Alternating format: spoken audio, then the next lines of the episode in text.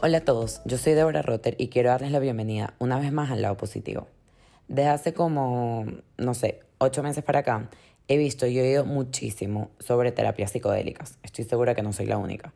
He escuchado de hongos, he escuchado de MDMA, eh, me salieron miles de posts en Instagram, vi artículos en, en medios importantes como Newsweek, incluso hay documentales en Netflix al respecto, por donde veía el tema estaba reseñado.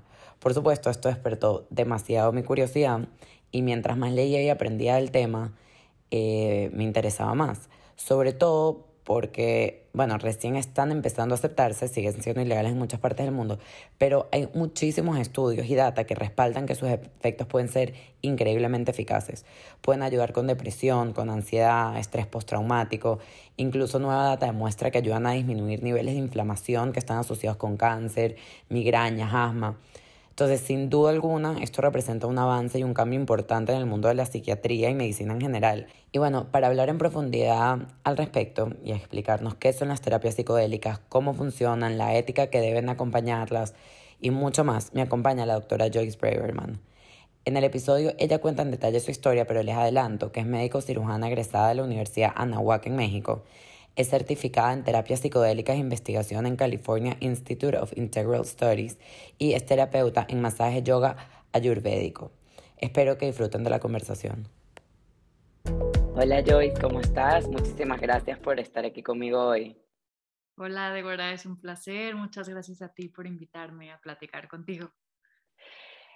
Yo estoy tan emocionada de hablar de este tema porque es que es muy raro cómo llegué a obsesionarme con esto yo soy una persona, creo que bastante como, siempre le tengo como miedo al nombre de drogas, o sea, todavía me dicen que alguien, no sé, eh, fuma marihuana y es como que, sabes, como que sí que no tiene nada de malo, pero todavía lo veo, soy como, como galla en ese sentido, ¿no?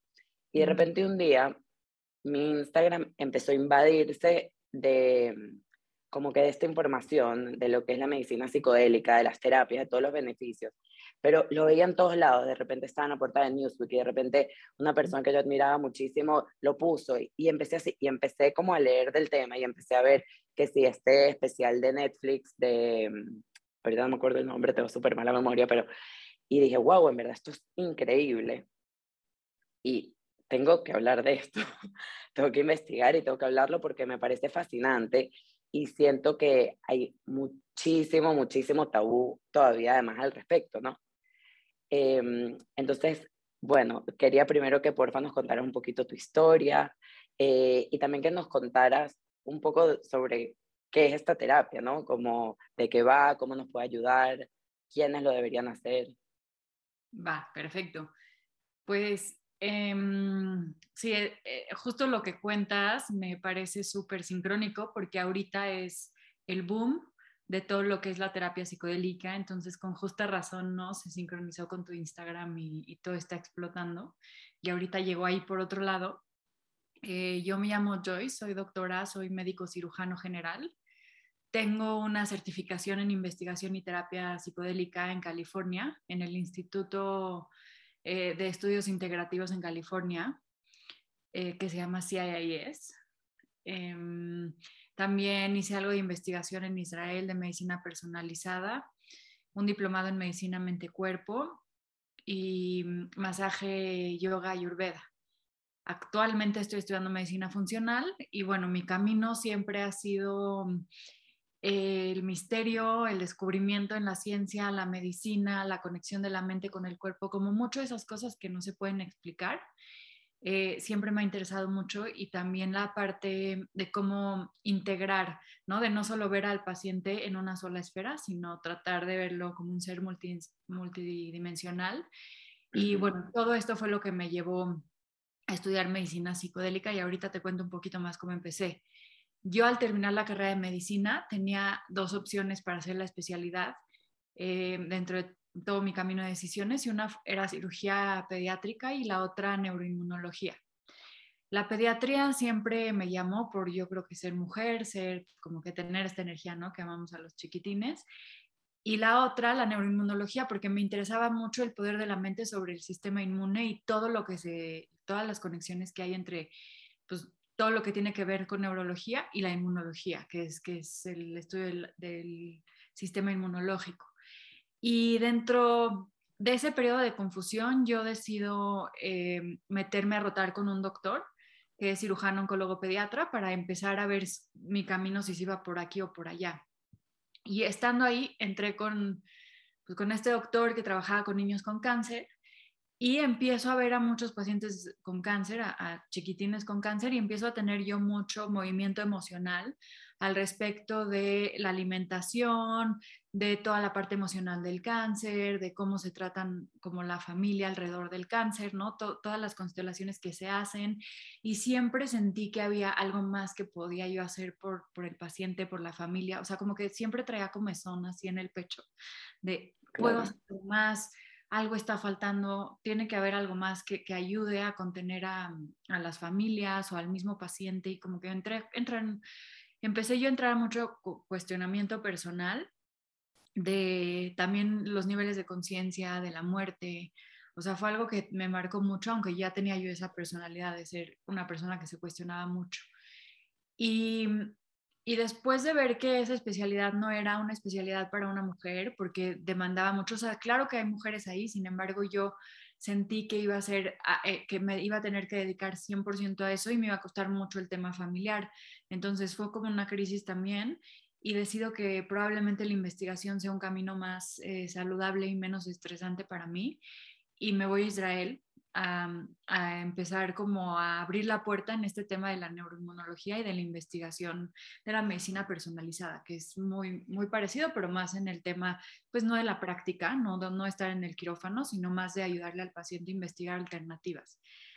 Dentro de, de, de, esa exploración mía, termino trabajando en un startup de medicina personalizada en Israel como directora de investigación, que ayudábamos a pacientes donde todos los doctores ya les habían dicho a este paciente, no, no hay nada que hacer por ti, ¿no? O sea, de no, no, ya no tienes remedio. Eh, y lo que hacíamos nosotros era investigar alternativas o medicina complementaria o cosas que les pudieran ayudar a mejorar su calidad de vida y no necesariamente a salvarlos, sino como hacer una lista de cosas que todavía les pueden servir, ¿no? Porque mucha gente se la compra de que o, o, es de te curas o te mueres. O sea, no hay un punto medio en donde estilo de vida, eh, otro tipo de alternativas que no necesariamente llegan a la cura. Y todo esto para enfermedades mm, como el cáncer y neurodegenerativas que no tienen cura. Y durante esa investigación empecé a, empecé a contactar mucho con los psicodélicos. O sea, veía que muchos pacientes que están desesperados iban a hacer ayahuasca, ¿no? Y de repente tenían cambios impresionantes en la personalidad, eh, tenían cambios impresionantes en el estilo de vida, o sea, era como un empujón que les daban los psicodélicos y que los transformaba mucho. No necesariamente te voy a decir que se curaban, ¿no? No siempre era como que ya, uy, se curaron, pero uno que otro sí llegaba a tener remisión absoluta con este tipo de cambio de estilo de vida. Y a mí me empezó a llamar muchísimo la atención, entonces empecé a leer y a leer sobre los psicodélicos y me di cuenta que eh, habían sido estudiados en algunos lugares Em, que se habían estudiado en los 60, por ejemplo, en muchas universidades, me di cuenta que pues, las culturas ancestrales había sido su medicina de todo el tiempo, o sea, las tribus y, y, las comunidades indígenas, etcétera. Y me doy cuenta de que todos estos compuestos, eh, pues no solo los obtienes a través de los psicodélicos, también en experiencias de meditación muy profunda, ¿no? Gente que se va al Tíbet, que es gente que entra en, en, em, en cavernas, ¿no? Donde meditan con, con deprivación de, de, sensorial. Y empiezo como que a entrar en todo este mundo del misterio de la sanación del cuerpo, de la autosanación del cuerpo a través de la mente. Y qué tanto poder y qué tanta relación hay con los psicodélicos con, con, con esto, ¿no? O sea, cómo podemos entrelazar el mundo científico de la medicina occidental con los psicodélicos y empiezo a investigar y investigar y termino dando con esta escuela que CIIS, California Institute of Integrative Studies, que tienen un programa formal de investigación y terapia psicodélica para médicos, para terapeutas y para gente del clérigo, eh, porque se, se, supone en ese momento que yo lo estaba investigando, es como se viene la tercera ola de investigación y terapia psicodélica y bueno, estamos entrenando a médicos y estamos dando esta información, entonces apliqué y me metí y hace cuenta que como que le di al clavo, ¿no? O sea, todo me guió para que llegar a ese momento y llegar a esa información a mi vida. Y la verdad es que fue algo increíble haberlo estudiado. O sea, fue como que se me abrió un mundo de posibilidades nuevas, porque yo teniendo esta alma como de, de investigadora, que es algo que sí, sí pertenece como en mi ser, eh, se me abre un mundo porque imagínate para, un médico decirte, bueno, hay estos compuestos nuevos que nadie ha investigado, que nadie ha visto qué pasa, o que sí se han hecho, pero se, como hubo prohibición se detuvo, y entonces otra vez estamos luchando porque esto suceda y tienen resultados magníficos. O sea, cuando yo llego ya a estudiar, ya se, se habían empezado los estudios con FDA, em, que es la Federal Drug Administration, o sea, que se usa justo para certificar medicamentos eh, para uso médico, bueno, compuestos, y, ya se están, o sea, estaban a punto de aprobarse y todo esto, y veo también, empiezo a leer como las investigaciones que se están haciendo y digo, wow, esto está o sea, impresionante los resultados, lo que hacen la gente. Eh, y bueno, básicamente así es como yo llego a esto, eh, sorprendida la fecha de los resultados de la alternativa que es a la psiquiatría, ¿no? Porque la psiquiatría también eh, en desarrollo de medicamentos llega un punto en que ya no ha avanzado más y sigue habiendo pacientes a los que, a los que no, le, no les termina de servir. Y esto ofrece una alternativa muy, muy importante y muy increíble para gente con estrés postraumático de guerra, estrés postraumático de cualquier otro tipo, ¿no? De acoso sexual, de tantas cosas que hay estrés postraumático, para depresión resistente a tratamiento y ansiedad diagnosticada por cáncer, que es ahí donde se une más como con mi, wow. mi misión de vida, ¿no? Que me encanta, ¿no? Porque si te diagnostican con cáncer y entras en una avalancha emocional y que era justo lo que yo estaba buscando. ¿Cómo podía, podíamos hacer algo más por los pacientes en, en la esfera emocional? Eh, que, que, habían sido diagnosticados con cáncer. Entonces así yo llego a los psicodélicos y fue, fue un camino un poquito largo, porque pues fue toda la carrera de medicina, luego esta exploración de entrar a la residencia, pero no, o sea, no saber qué especialidad querer y entonces mejor investigación, etcétera. Y bueno, aquí estoy hoy en día y estoy muy feliz de haber escogido este camino, eh, porque también me ha dado mucho crecimiento personal. Claro, suena además que, que todo de alguna manera se junta, ¿entiendes? Y, y tu, por decir, tu input es demasiado importante por lo que estás diciendo justamente, toda tu experiencia previa y lo que le puedes ofrecer a los demás porque has estado del otro lado. Sí. ¿Sabes? Pero te quería preguntar, yo justamente leí eso de que se paró la investigación, creo, si, me, si no me equivoco, en los años 60, con todo el movimiento como que de los hippies, de alguna manera, como que no, ¿sabes? Los psicodélicos son un desastre. ¿Y qué, qué fue lo que motivó eh, o qué fue lo que empujó para que se permitiera estudiarlos otra vez? Mira, se empezó, hay, un grupo en específico, bueno, hay dos personas a las cuales yo admiro brutalmente, que son estos dos personajes em, que, se han dedicado a que esto mm, siga y que, se hayan hecho movimientos importantes. Uno es Amanda Fielding, que es la directora de Beckley College, em, perdón, Beckley Foundation, la fundación de Beckley, que trabaja con el Imperial College of London haciendo investigación de psicodélicos en Europa, ¿no? Ella es más como que nunca ha frenado, ha buscado eh, fondos de, iniciativa privada para seguir fondeando la investigación, ¿no? Porque lo que se frena mucho es el interés del gobierno para seguir fondeando con psicodélicos, porque tienen esta idea de que si seguimos dando psicodélicos va a haber mucha revolución eh, y también estamos promoviendo el mal uso de los psicodélicos, etcétera.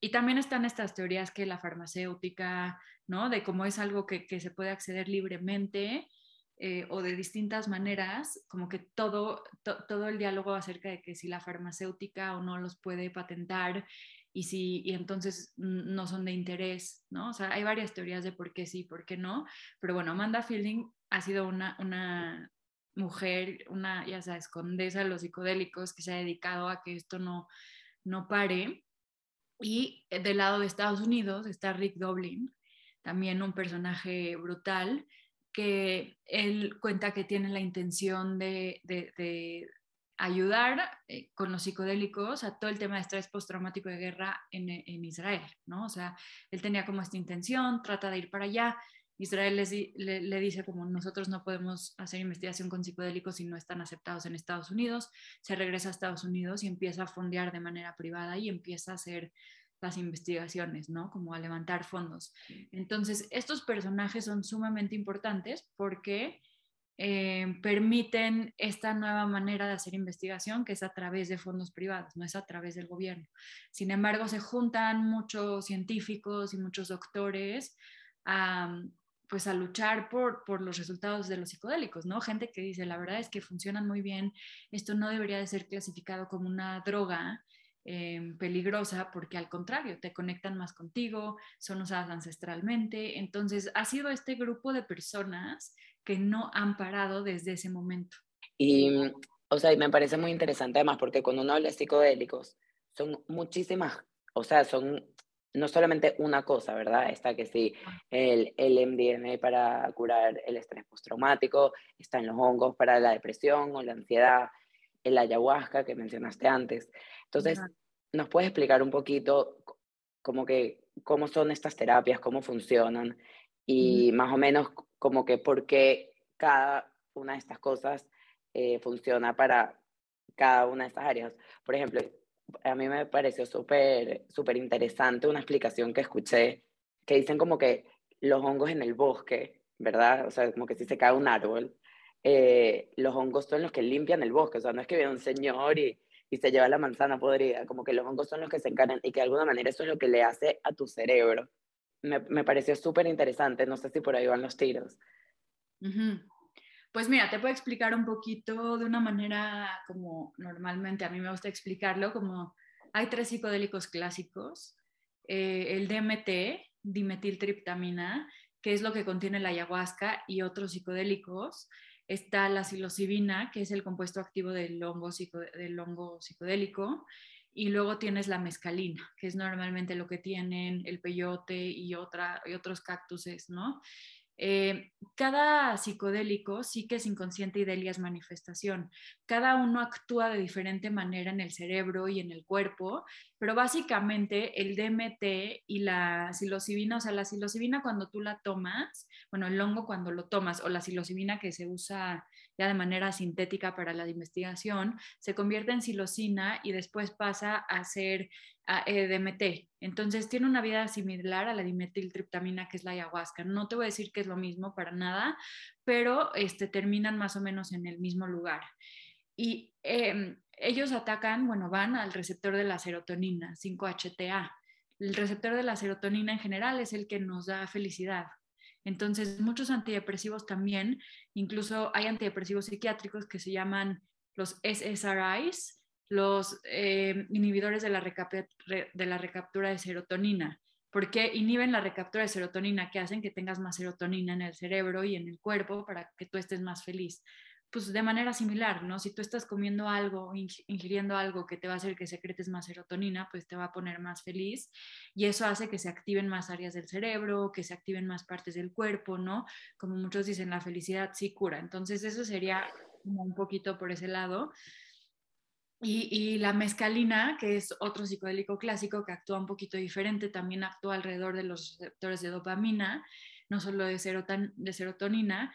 Y, la mescalina, por ejemplo, el MDMA o, el molly o, el éxtasis puro, que es este, eh, lo que se usa también, está, está sintetizado con inspiración en la mescalina. Entonces se parece mucho más a esa parte en donde también hay más receptores de, dopamina involucrados, que eso hace que tengas como más, que estés más despierto, que estés más activo, que estés más, este, eh, eh, pues en esta sensación de, de, un poquito más de euforia puede ser, o de éxtasis, ¿no? Como se llama eh, la sustancia.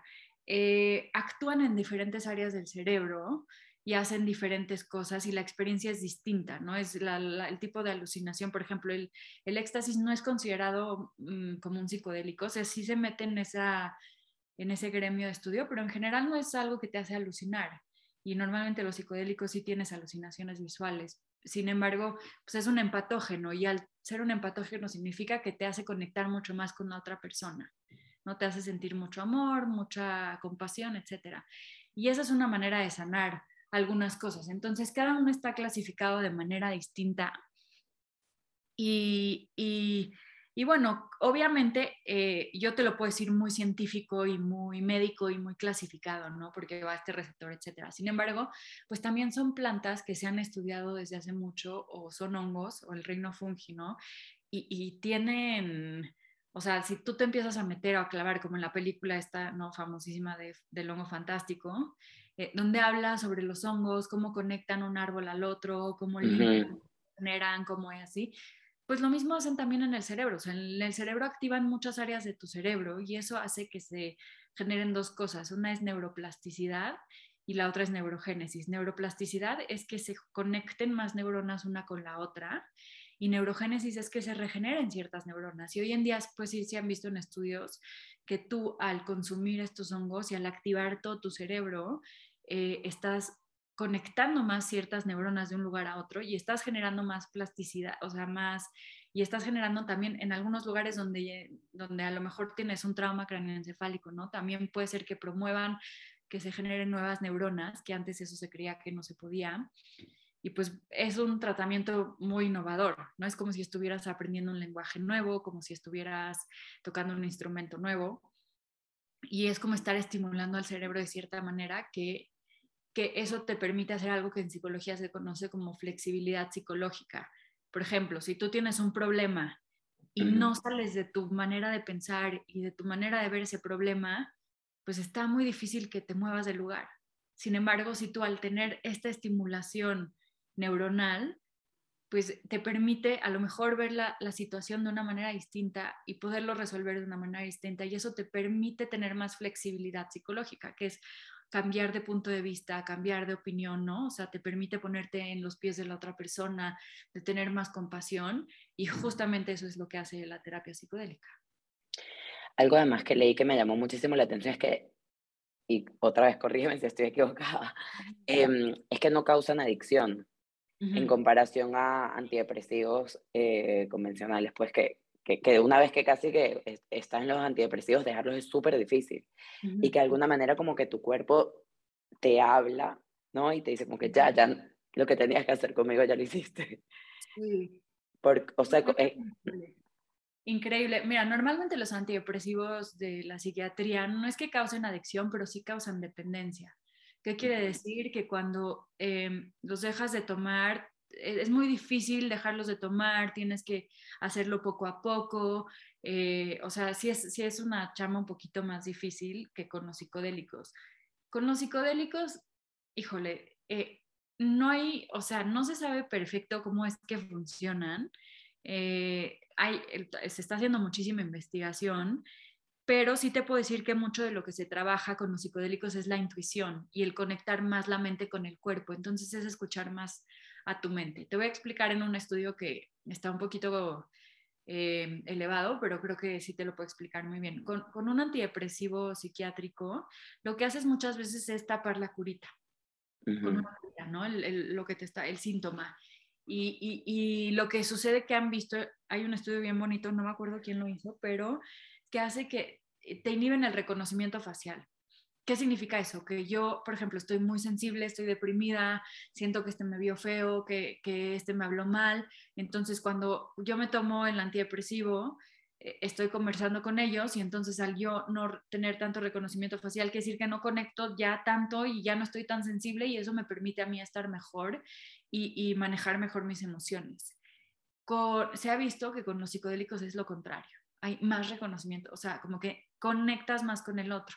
Y entonces, en vez de poner una curita y en vez de estar en ese estado en donde desconectas un poquito para estar mejor, con el psicodélico estás mucho más conectado y hay más emociones y puede haber más llanto y puede haber más felicidad. Em, sin embargo, pues la teoría es que a través de las emociones es que, que nosotros aprendamos a usar esas emociones y a purgarlas, vamos a sanar bueno, por eso creo que dicen que cuando uno tiene estas terapias, como que adelantas 10 terapias psiquiátricas. Creo que por eso que estás diciendo puede ser. Sí, sí, sí. O sea, es como destapar la vía express y dejar que todo salga y, sentirte contenido y seguro de que alguien te puede contener y que te va a enseñar un poquito de eso, dar esas herramientas. Pero es justamente lo que entiendo, es este rito de pasaje de aprender a, a no bloquear las emociones, ¿no? Entiendo que a veces es muy necesario. Yo no estoy en contra de los psiquiátricos ni el tratamiento psiquiátrico. Siento que a veces eh, hay traumas y hay cosas que son de verdad eh, insoportables para el cuerpo humano y el mismo cuerpo las bloquea, pero por eso hay esto, o sea, e, estos sistemas que se han encargado de, de, ayudarte, ¿no? De cierta manera. Sin embargo, sí creo que a la larga uno tiene que aprender a manejar esas emociones, a vivirlas, a sentirlas, ¿no? Y, y también la parte que estamos un poco desconectados, yo creo también es el estilo de vida comunitario, de que no sabemos qué hacer con las emociones. Vemos a alguien que está pasando por un trauma o por una tristeza, una depresión muy profunda, llega, llegan momentos en que ya no tenemos recursos porque tenemos un estilo de vida muy distinto al que había anteriormente, que era más de comunidad, ¿no? De rito de pasaje, de, más, de más conexión. Claro.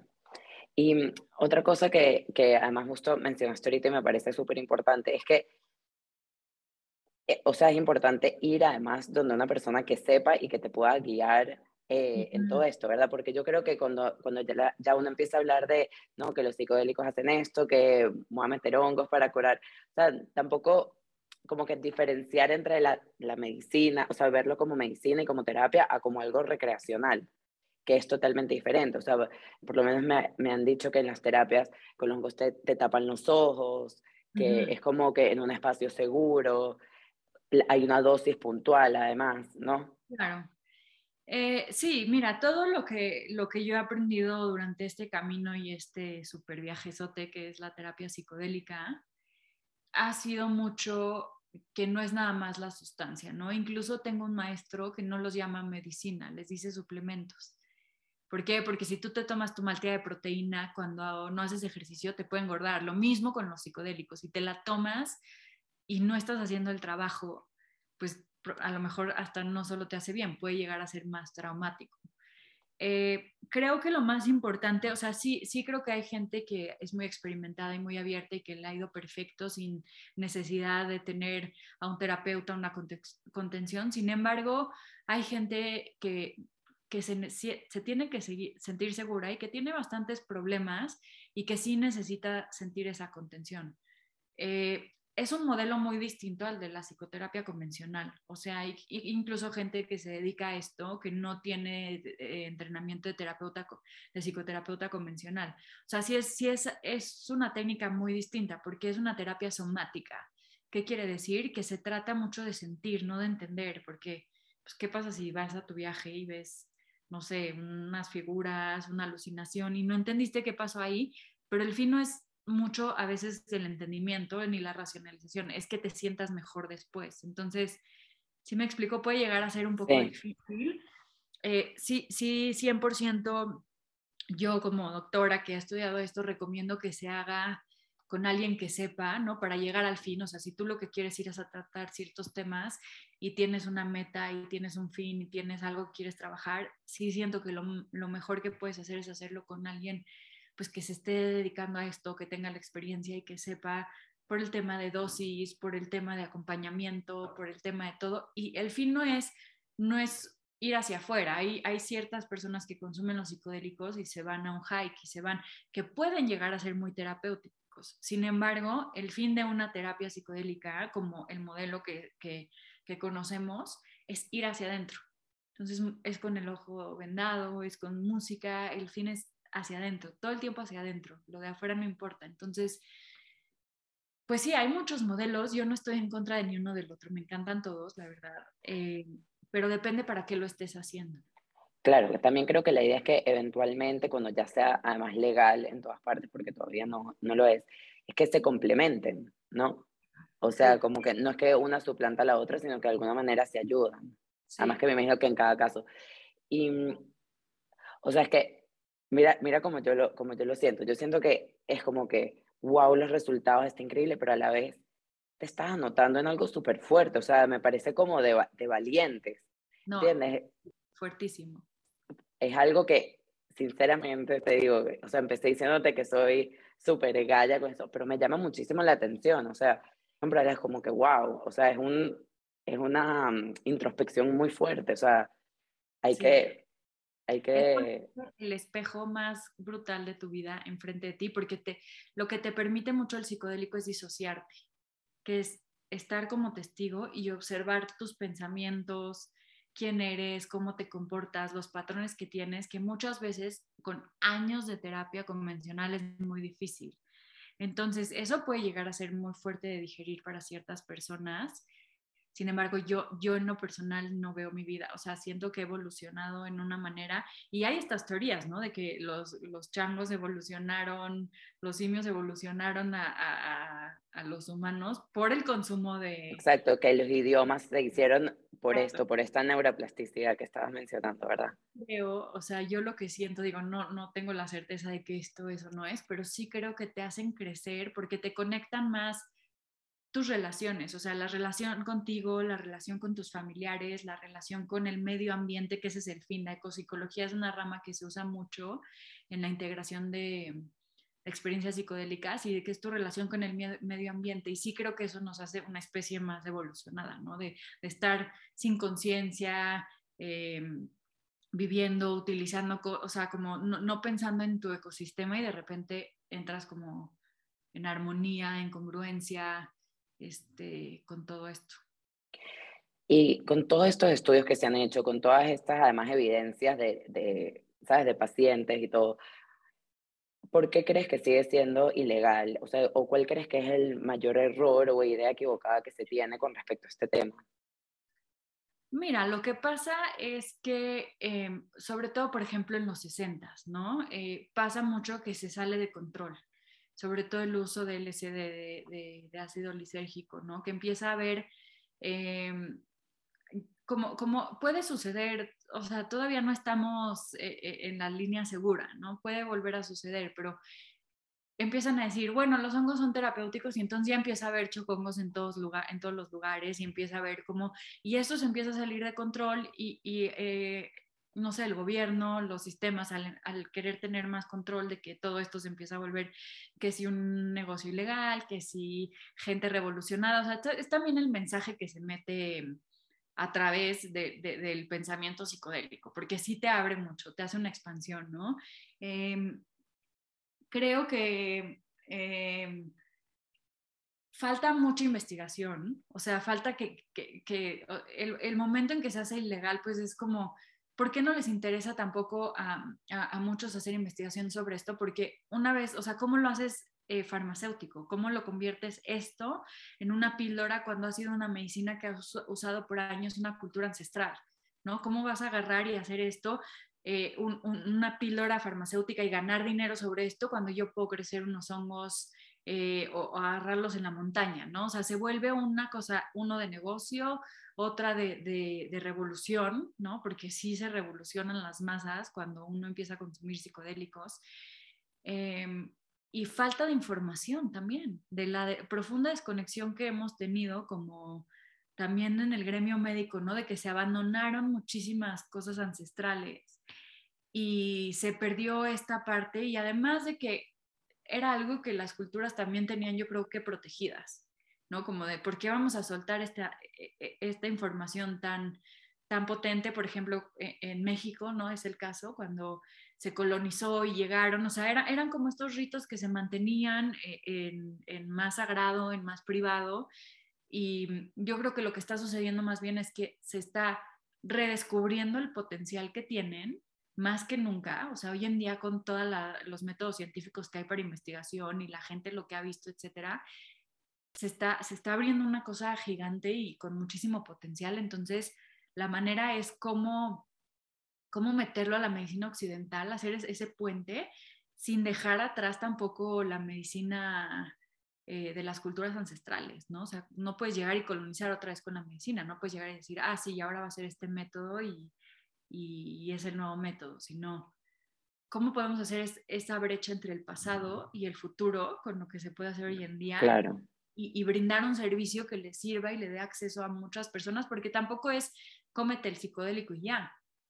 O sea, necesitas terapeutas con quien hablar, necesitas gente que te lleve el seguimiento, eh, que, tengas nuevos hábitos, que haya educación de muchas otras cosas. O sea, es, es, una herramienta. Yo creo que los psicodélicos son una llave, una herramienta o un suplemento que te pueden ayudar a reprogramar a una persona desde cero y que probablemente tengan potencial para hacer medicamentos en muchas otras cosas.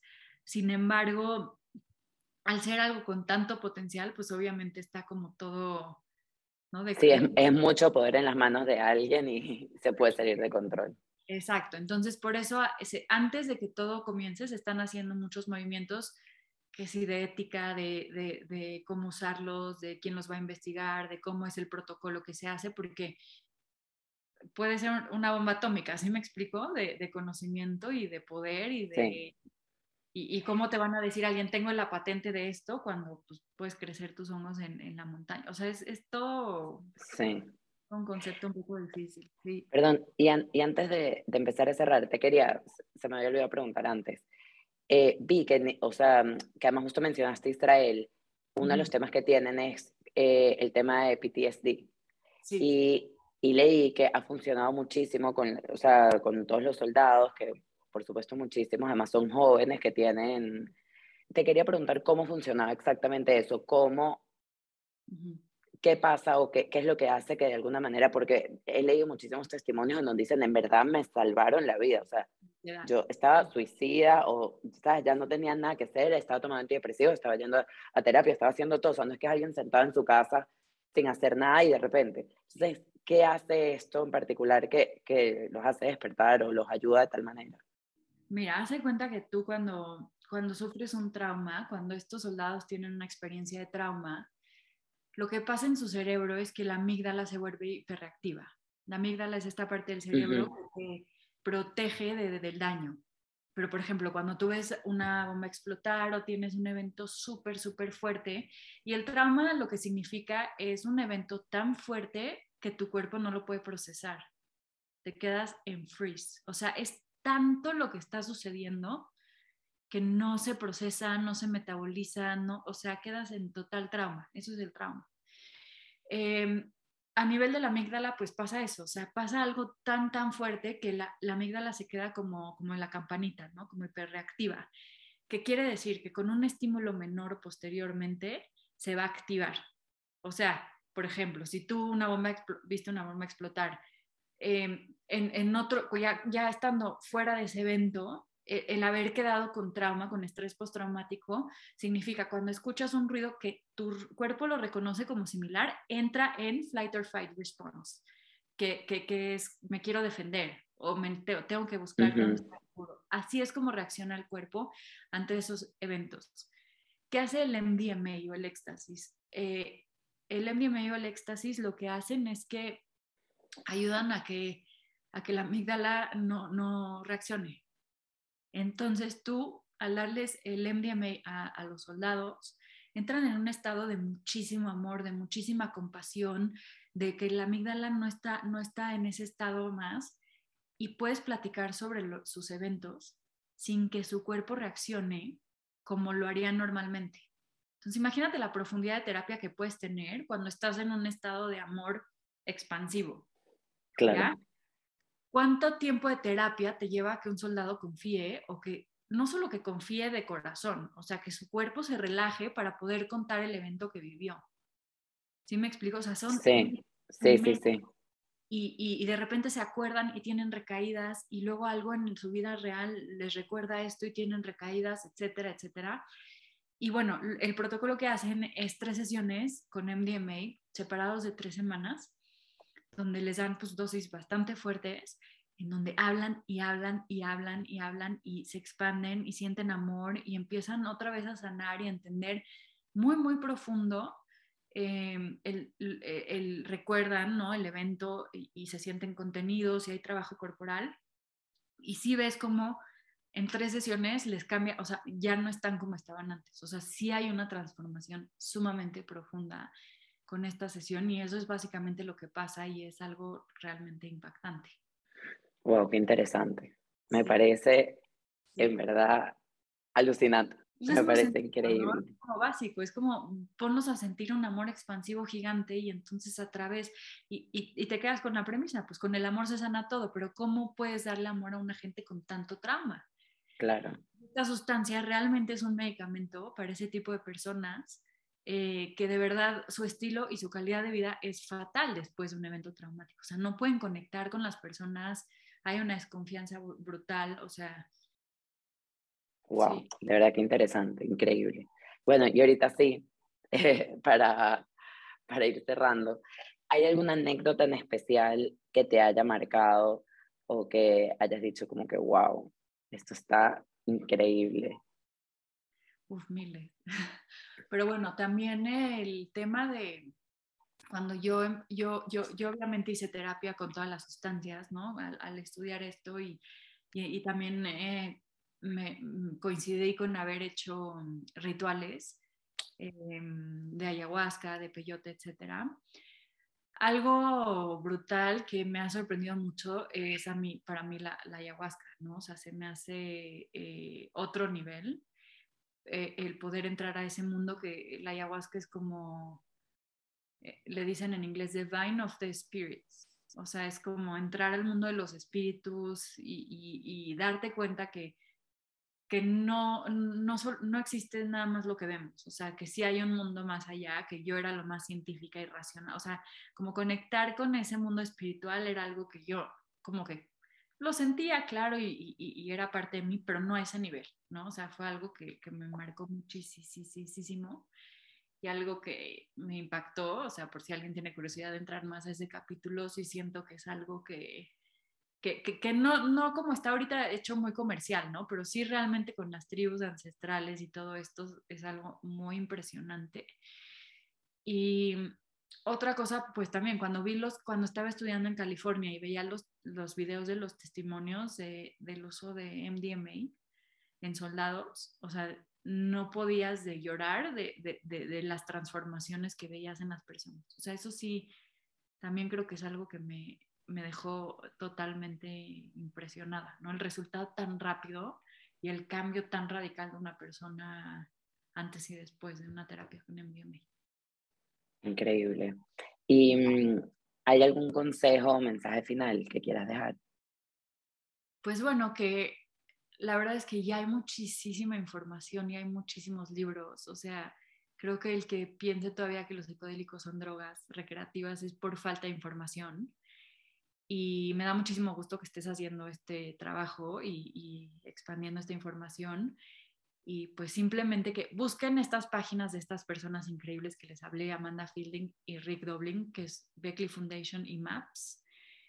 Eh, tienen muchísima información, muchísima, o sea, puedes donar, pues lo que quieras, pero acceso hay, es nada más, si tienen curiosidad, sí acérquense a la información porque yo creo que también entre más eh, estemos informados, más podemos provocar este cambio, ¿no? Del uso de psicodélicos. Como... De manera responsable, además. Exacto. ¿Y cuáles son algunos libros, dos, tres libros que, que recomiendas? Mira, me gusta mucho para empezar eh, el famoso libro de Michael Pollan de How to Change Your Mind, cómo cambiar tu mente. Siento que es como muy bonito empezar de esa manera porque la narrativa pues es bastante eh, buena, ¿no? Él escribe espectacular. Em, me gusta también, ahorita estoy leyendo uno que, que, son capítulos de muchos distintos, que llama, se llama Psychedelic Psychotherapy, que está muy, muy bueno. Y, y te habla mucho de, de, todo en general, ¿no? Pero más del uso actual de los psicodélicos. Y otro que te puedo recomendar mucho es de Psychedelic Explorer's Guide, que es un poquito, si alguien se quiere acercar a, a los psicodélicos, es como una guía que, que, ya tiene un tiempo publicada, pero te va hablando paso por paso eh, de cómo acercarte a estos. Hay, hay miles más. Yo te puedo pasar una lista de literatura que me encanta para que si la subes por ahí. Sí, sería súper. Em, pero sí, hay millones. De verdad es que es increíble lo que hay hoy en día. Ay, Joyce, muchísimas, muchísimas gracias. No me voy a cansar de decírtelo. En serio. Mil, mil gracias por este espacio. Muchas gracias. Qué interesante todo lo que nos explicaste. Ojalá que se sigan haciendo cosas increíbles y que uno, bueno, uno como persona dentro de la sociedad y todo el mundo aprenda a hacerlo de manera responsable porque siento que puede traer tantas cosas buenas. Absolutamente, estoy de acuerdo contigo. Y muchísimas gracias por invitarme a platicar contigo. Mil gracias.